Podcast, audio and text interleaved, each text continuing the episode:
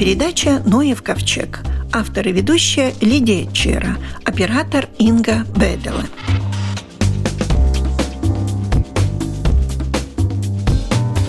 разные есть, цветы красивые, растения прекрасные. Но почему-то в этом году Латвийское общество ботаников избрало растением года такое, ну, на мой взгляд, совсем неприметное растение, что-то связанное с душистой травкой. Рута Снедзакриталова, Общество ботаников. Что вы избрали растением года? Латвийское ботаническое общество в этом году как растение года выбрало тмин обыкновенный. Ну вот обыкновенный тмин, ну что же Да, это? тот самый, который мы ежедневно потребляем, когда мы кушаем квашеную капусту, да. хлеб едим и, да, и так далее. Так... с тмином. Да, пьем чай. Э, да, Чем это же очень он так... завоевал корону? Да, но это очень интересное растение, самом-то деле, тем, что он такой очень популярный, но на самом-то деле у нас очень много всяких вопросов насчет этого растения. Мы можем начинать с того, что наверняка это растение будет э, так называемый археофит, то есть его люди специально сеяли уже издавна, потому что, скорее всего, его настоящее место обитания это будет степи между Европой и Азией. Но сейчас этот ареал очень-очень широкий, он встречается в Европе, Азии, даже в Северной Америке, где он тоже привезен. И мы можем найти источники, которые рассказывают, что сто лет назад, например, тмин специально люди сеяли в пастбищах, потому что тмин очень хорошо действует на наш организм. Мамочки пьет этот чай, чтобы молоко было побольше. Тминный чай, да. Да, и очень хорошо помогает для желудки, да. все процессы хорошо происходят. И также он действует и на, на скот. Поэтому люди пытались его специально сеять. И также сегодня в Латвии выращивается, специально сеется на полях это растение природе. Мы его можем встречать в лугах и можем заметить даже вдоль дорог. То есть они как дикорастущие, да? Да, они сами сеются, куда они хотят растить, там и они и растет. Но есть такие подозрения, что все-таки в последние годы тмин в природе встречается реже. И вот мы, как ботаники, этот вопрос нам очень интересен, и мы будем изучать этот вопрос подробнее. Это так или, может быть, не так? Ну, понимаете, есть, например, картошка, там этих сортов, и лаура, и винета, да. и синеглазка, и какие угодно. У тмина тоже есть такие сорта? Есть, есть, но они не сильно отличаются от того, что есть в диком виде природе у нас встречается. То есть эти разницы не такие сильные может быть, не все знают, но у нас встречается и дикая морковка, у которого вот э, корень совсем не, не выглядит не оранжевый, не такой. Рыжий, да. да. И все-таки он сильно отличается от того, что мы выращиваем в саду. Но тмин, наоборот, он очень похож. Но есть сорта, но в самом-то деле не, не сильные вот эти отличия есть. Я сейчас, наверное, задам вопрос кощунственный для уха ботаника. Но скажите, тмин и укроп – это не братья? Они родственники, и это семейство зонтничих называется, да. зонтничный. Там и укроп, и тмин, и фенхель, и э, много-много-много э, растений там есть. Но, конечно, они как родственники считаются, но все-таки это отдельные виды. Фенхель, который сам-то деле очень так похож, но все-таки он... Э, Обладает совсем все-таки... Да, совсем что-то что другим. Хотя по размеру, цвету, произрастанию, внешнему виду они все похожи. Ну да, но дать человеку понюхать хотя бы вот эти плоды, которые да. мы ошибочно называем семенам, они же очень сильно отличаются. Скажите, а не связано ли то, что тмина стало меньше с упадком пчеловодства? На этот вопрос я не могу сейчас ответить, но один вариант э, есть такой, что тмин стал меньше из-за того, что перед того, как э, наши кабаны стали погибать от, от этой болезни, да, они очень сильно потребляли и уменьшали дикую популяцию тмина. Но это один из вариантов, Ох, потому что люди, которые выращивают специально вот этих полях, пишут и говорят, что да, кабан очень любит тмин, потому что, как у морковки, он, его тоже довольно-таки такой крупный корень и, конечно, очень богатый питательными веществами, они вот любят этого полакомиться. Да. Но, может быть, это уже инфицированные кабаны, они ищут что-то, чтобы подлечиться, если он тмин Тоже может быть, да. Животные, Животные ведь есть... тоже очень часто чисто Конечно. интуитивно выбирает то, да, что ему да, полезно. Да. Интересное все-таки это растение тмин. А масло делают из тмина?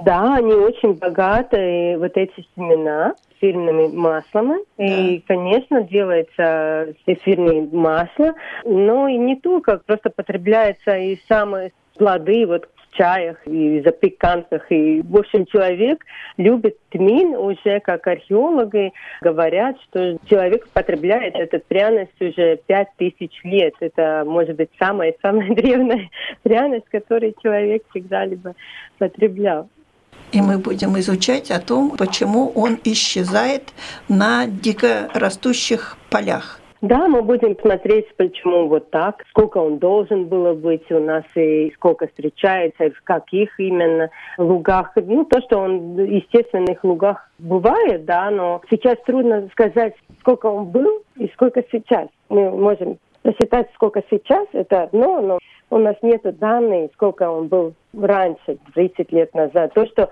мы точно можем сказать, так как СМИ любит расти в естественных лугах, что, как мы уже раньше говорили про другими растениями, что настоящие луга у нас, конечно, очень драматично исчезает из нашего Естественные пейзажа. луга, да. да. Скажите, а птички интересуются тминными семечками? На этот вопрос я не смогу ответить, но изучали энтомологи, что тмин, конечно, очень популярный средних позвоночных. И пчелы его любят, и всякие-всякие разные насекомые. Но тмин сам не старается распространять свои плоды, семена. Как образуются эти семена, так и они и падают в землю, да. и через грязь вот там э, прилипает ногтем или, или пяткам человека, и так могут э, разноситься иногда на очень больших расстояниях. Не вижу причин, почему тмину становится меньше. Хотя, ну, как будто да. да. Хотя вересковый есть мед, липовый мед, мед всяких цветов, но тминного меда я никогда не встречала. Да, я пока тоже не замечала так такого. что, ну, наверное, как и всегда, пчела, она летает всюду, и не очень редко можно сказать, что именно этот мед вот вересковый. Все равно пчелка летит туда, куда ей нравится. И тогда все сейчас ботаники в этом году будут заняты тем, что будут смотреть, где у нас растет тмин. Да, полагаю так. И если кто-то замечает, это было очень хорошо сообщить об этом э, через портал Дабас Даты, потому что это нам будет сильно помогать любой, которые могут опознать вот этот э, растение, который очень похож, ну, я не знаю, ну, на укроп. Если мы будем понюхать хотя бы листья, мы уже будем почувствовать этот э, сильный тминный запах. А листья и, тоже такие, как у укропа? Да, в самом-то деле весь растение вот содержит это, это, это вещества, но они больше, конечно, концентрируются именно плодов, но это самое, на деле самая лучшая способность, как можно отличать это тмин или что-то другое. По Просто попробовать э, листья, которые кстати, тоже можно кушать, и можно потреблять их в супах, и сделать салаты из них. То есть они тоже ценные и хорошо. Можно их использовать, как приготовить что-нибудь интересного. Просто вот это самый, наверное, лучший способ и не надо, может быть, считать, сколько лепестков. Это, конечно, растение похоже на укропа, но цветочки будет белые. Белые и немножко розоватые такие бывают. Ах, розоватые немножко, то есть бывает такой, такие, как да. тысячелистник почти, да? Ну, не настолько, не настолько белый. Да. да. Спасибо, надо дождаться только пока пройдет зима, и тогда уж как-нибудь будем нюхать естественные да, да. биологические луга. Да. Спасибо. Всего хорошего. У нашего Да. микрофона была ботаник Рута Снедзе Криталова.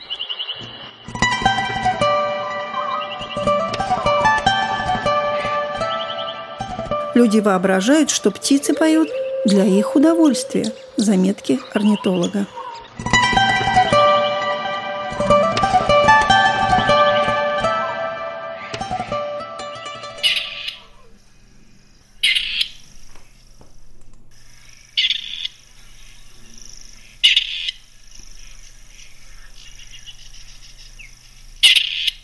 Вот так, уважаемые радиослушатели, вы познакомились с голосом птицы 2021 года серой куропаткой. Орнитолог Дмитрий Бойко.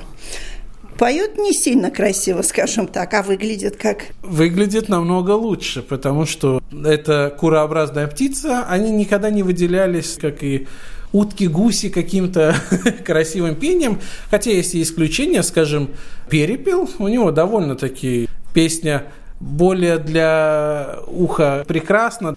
И по-латышски не зря название пайпала, пайпала. Но это не птица этого года, может когда-то и она будет, потому что в принципе из курообразных практически все были птицами года. Глухарь у нас был, был. Тетерев был, был. Сейчас очередь серой куропатки. Вот А это почему так? Почему все время курообразные? Вот с курообразными довольно сложно, и здесь мы не можем сказать, что кто-то где-то виноват. Обычно орнитологи говорят, вот проблемы на местах зимовок, будь то Западная Европа, где на многих наших птиц охотятся, или в Африке какие-то проблемы с сельским хозяйством, что более интенсивное сельское хозяйство. Серая куропатка – это птица этого года, мы ответственны с нами за нее, потому что это оседлый вид. То есть никуда она не улетает, где она живет, там она живет. И поэтому, если есть какие-то изменения, к сожалению, в худшую сторону, тогда только себя можем упрекать, что что-то не так сделали. И в принципе, вид такой интересный, потому что когда-то серой куропатки было много, Это в лесах? Лесная птичка? нет, это вот наоборот птица, которая связана с полями. Полями, лугами, пастбищами. То есть это птица открытых пространств. И, к сожалению, ну еще в советское время много химии начали использовать, травить насекомых. Но это повлияло также и на серую куропатку, потому что она не только семенами питается, но и насекомыми, особенно птенцы, когда еще совсем маленькие, они вначале только насекомыми питаются. И количество снизилось. Затем, конечно же, в 90-х сельское хозяйство не было так интенсивно, многие поля начали зарастать, Никто ничего не делал, и для Куропатки опять наступил такой, как маленький рассвет. То есть количество опять увеличилось и даже стало стабильным. Ну, затем, конечно же, во второй половине 90-х, 2000-е годы опять у нас интенсивное сельское хозяйство, большие площади монокультур и рапс, и кукуруза, ну и, и много всего другого. Конечно же, опять это химия, и, к сожалению, нет таких в последнее время, я бы сказал, буферных зон, вот, скажем, там, где раньше были канавы, Раньше не косили траву, кусты не убирали у канав, у дорог. Сейчас же мы везде видим все кустики выпиливаются, травка у нас опять косится, то есть, ну, такая вот проблема, потому что куропатке все-таки нужна довольно высокая трава, где она может и кормиться, и На земле, и- да, да, гнездо? да, и гнездиться. Гнездиться, конечно, на земле, гнездо строит самка, пары, кстати, моногамные, то есть самец с самкой на долгие-долгие годы вместе, пока смерть не разлучит нас, как Но живут-то недолго.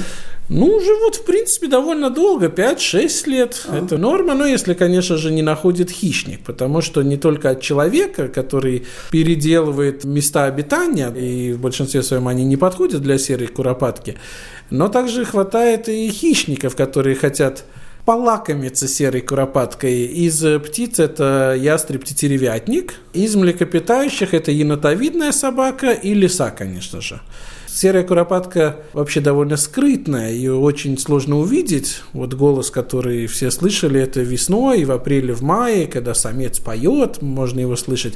Но так визуально увидеть птицу довольно сложно, потому что от опасности она скрывается не полетом, то есть она не улетает куда-то очень редко, если вы ее в последний какой-то момент уже застали, и ей уже некуда убегать, тогда она поднимается на крыло, но в принципе она убегает. То есть в высокой траве вы даже можете не заметить, что там где-то были куропатки. Иногда, кстати, их можно увидеть на проселочных дорогах, и в последние ну, несколько лет вот только в таких местах я вижу, где вокруг поля, и вот на дороге бывает Бежит. Бежит, да, одиночная куропатка или несколько. И последний раз я видел где-то в Огрском районе, сельская дорога была, конец лета, и было, по-моему, 15 куропаток.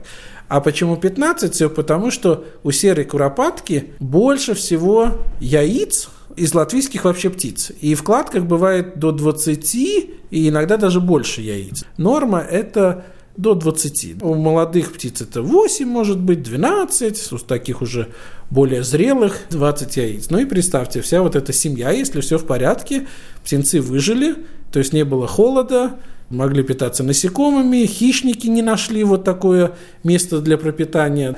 И тогда конец лета, осень и зиму птицы держатся вместе. И, кстати, вот сейчас, ну, я надеюсь, будет хорошая зима, со снегом, с морозом, и тогда в такие суровые зимы очень часто куропатки, серые куропатки держатся ближе к людям, где есть хутора, либо поселки небольшие. И, кстати, здесь человек может помочь перезимовать куропаткам, может подкормить зерном, то есть снег чуть-чуть расчистить, зерна насыпать, ну и куропатки, конечно, будут очень рады и благодарны, и тогда вы увеличите процент выживаемости. Если же очень суровые зимы, вот скажем, э, как было в середине 90-х годов, две холодные зимы подряд, и тогда количество куропаток опять уменьшилось. И Латвийское орнитологическое общество выбрало серую куропатку птицей года не только потому, что численность снижается, хотя это пока все чисто теоретически, поскольку вид очень скрытный. Ну и чтобы привлечь внимание, что вот есть такие вот скрытные у нас виды, и каждый житель, кто знает, где живут куропатки, всех приглашаем сообщать об этом виде. Либо писать орнитологическому обществу можно, либо dabasdаты.lv портал. Если вы не знаете, что за птица, насекомое или растение – если есть возможность сфотографировать, фотографируйте, туда выкладывайте, и тогда уже специалисты напишут, что за вид вы сфотографировали.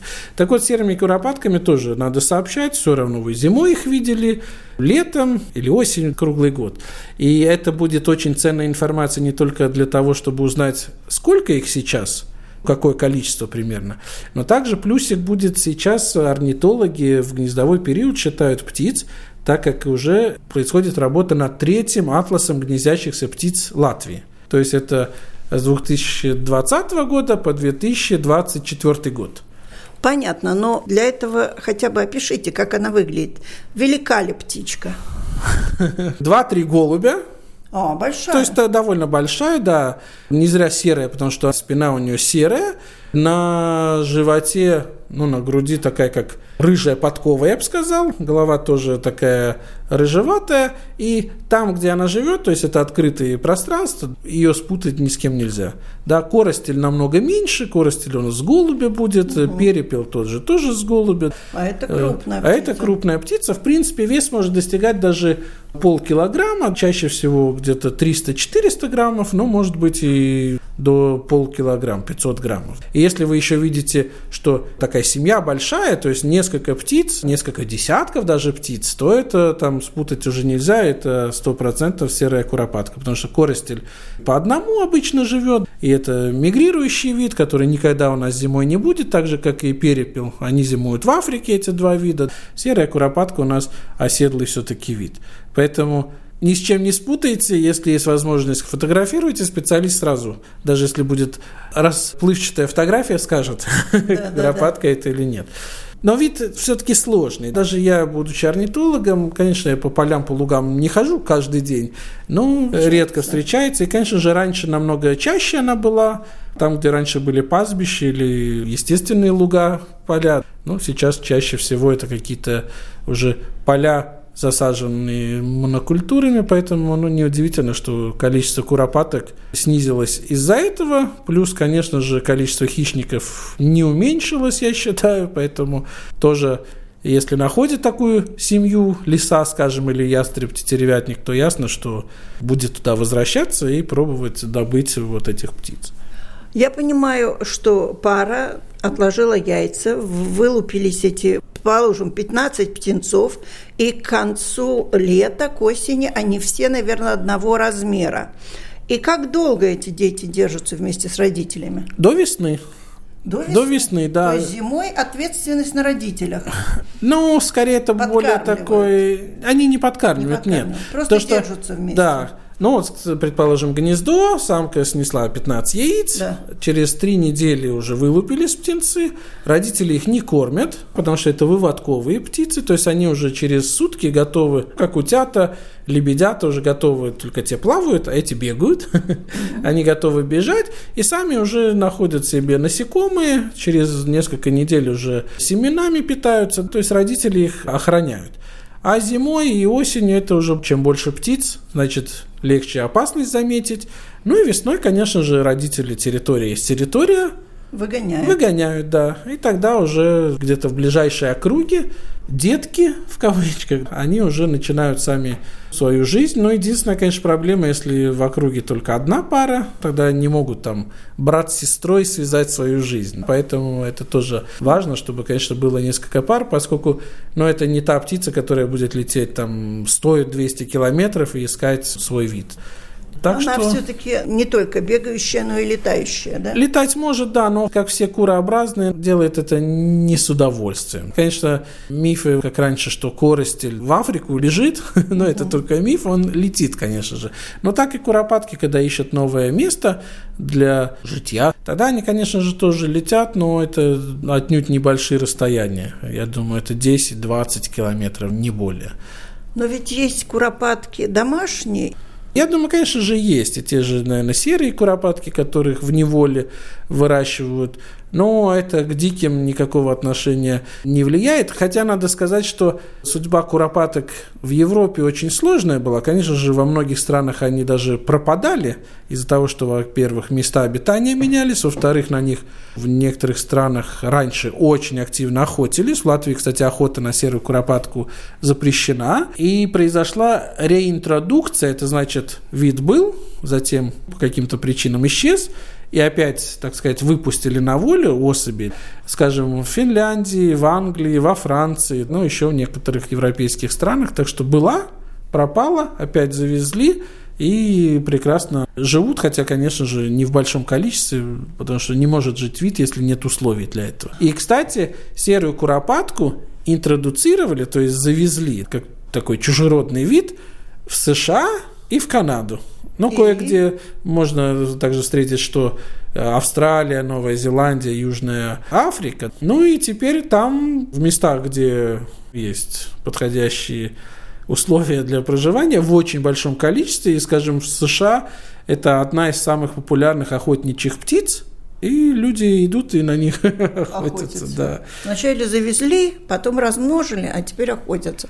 У нас не охотятся. У нас, наверное, все-таки их не так много, чтобы разрешать охоту на них. Но вот можно назвать район Латвии, где их больше? Я думаю, что может быть, в Латгалии их больше, хотя и там уже тоже сельское хозяйство довольно интенсивное. И если раньше можно было сказать, что в Земгале мало земель необработанных, в Видземе в Латгалии больше, то сейчас, я думаю, по всей стране уже довольно интенсивное сельское хозяйство. Да. И я думаю, что те, кто живет где-то на месте, скажем, в сельской местности, он, да, я думаю, если есть куропатки, он их видел. Слышит, конечно, это очень специфически.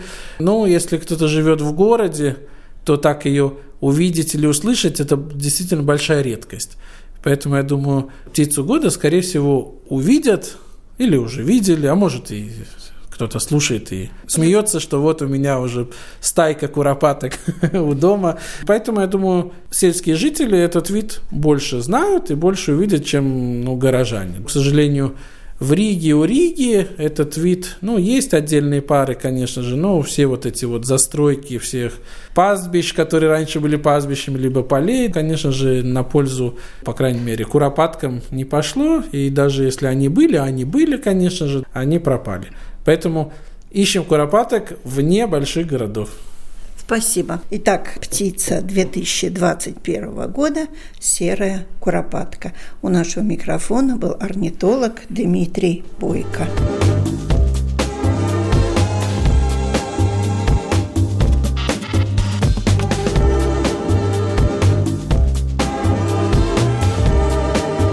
И в заключении нашей программы поговорим о такой малознакомой птичке, как краснозобик – Краснозобик удостоился быть главным героем в постоянной экспозиции Шлитерского маяка. Старший эксперт Управления охраны природы Национального парка Слейтера Вилнес Скуя.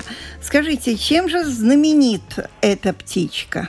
Эта птичка знаменита тем, что она гнездится на Таймирском полуострове. Это за Уралами в Азии, в России на самом севере Сибири. Она не гнездится в Европе, но зимует эта птица в Африке. И по пути в Африку с мест гнездования они пролетают над Латвией тоже. Они летают, конечно, не только над Латвией, но в Латвии, начиная с июля, эту птицу можно увидеть на взморье, у побережья, и изредка и внутри страны тоже, но в основном на побережье в море. Чем питается и как выглядит? Эта птица как такой маленький аист. У нее длинные э, ноги и длинный клюв, немножко согнутый вниз, и они питаются в мелководье разными раковидными и червями, которые живут там э, в грунте, а также личинками насекомых. А почему она такая замечательная, что ее поставили во главу экспозиции? Мы хотели отразить прелесть этого путешествия, прелесть миграции птиц. И это один из таких замечательных примеров, на какую дальность птицы способны во время миграции. Около 10 тысяч километров? Да. Из Африки куда она летит? А, из Африки в Таймер. Вау. Таймерский полуостров на севере. Но у нас не гнездится. У нас и вообще в Европе не гнездится, да.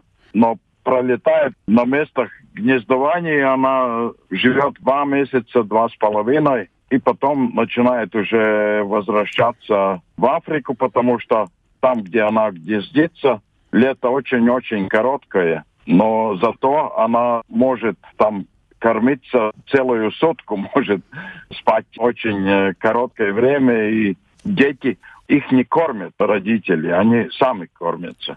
С самого э, первого дня? Уже с самого первого дня, да. А гнездо как, на земле? Гнездо на земле, и пока мама первое яйцо делала, то отец счастливый, он где-то поближе Второе яйцо мать уже становится отцу более агрессивно. А после третьего яйца у них вообще полная кладка четыре яйца. Тогда уже мать просто прогоняет этого мужика. Подает на развод. И все, и дальше она сама справляется. Но они тоже не ждут, пока малыши вполне вырастут они сначала их водят по тундре, а потом малыши еще остаются на полмесяца. А матери уже собираются в стаях и постепенно оттуда начинают улетать.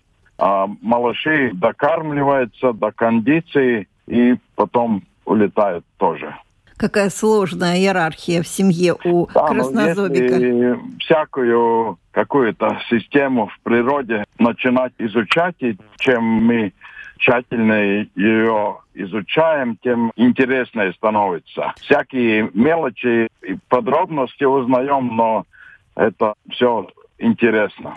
Но их достаточно много, вы их видели сами, краснозобика? Ну, они у нас никогда не бывают такими большими стаями. Они в стаях других птиц, перелетных птиц, но они вместе с чернозобиками обычно бывают в стаях. Они очень похожи, только у этого чернозобика черное пузо. А у этого красное. Да, этот вообще такой красноватый, но только весной. Летом еще бывает немножко красноватый, но к осени становится таким более бледным. Ну, серый такой. Да, более серым. Ну, как всегда, наверное, красивый и красочный это самец. Самочка, наверное, да, не такая, да? Да, да. Но иногда бывает, что у одного самца бывает и несколько самок. Многоженство. Да, может быть, и поэтому потом эти самки его так яростно прогоняют, когда уже отложили яйца. Ну, это вы как мужчина додумали. Ну, спасибо. А то, что я не спросила, то, возможно, будет спросить на постоянной экспозиции, которая находится на маяке Шлитера. А у нашего микрофона был старший эксперт управления охраны природы Национального парка Слитера Вилнис Скуя. На этом наша программа заканчивается. Всего вам доброго.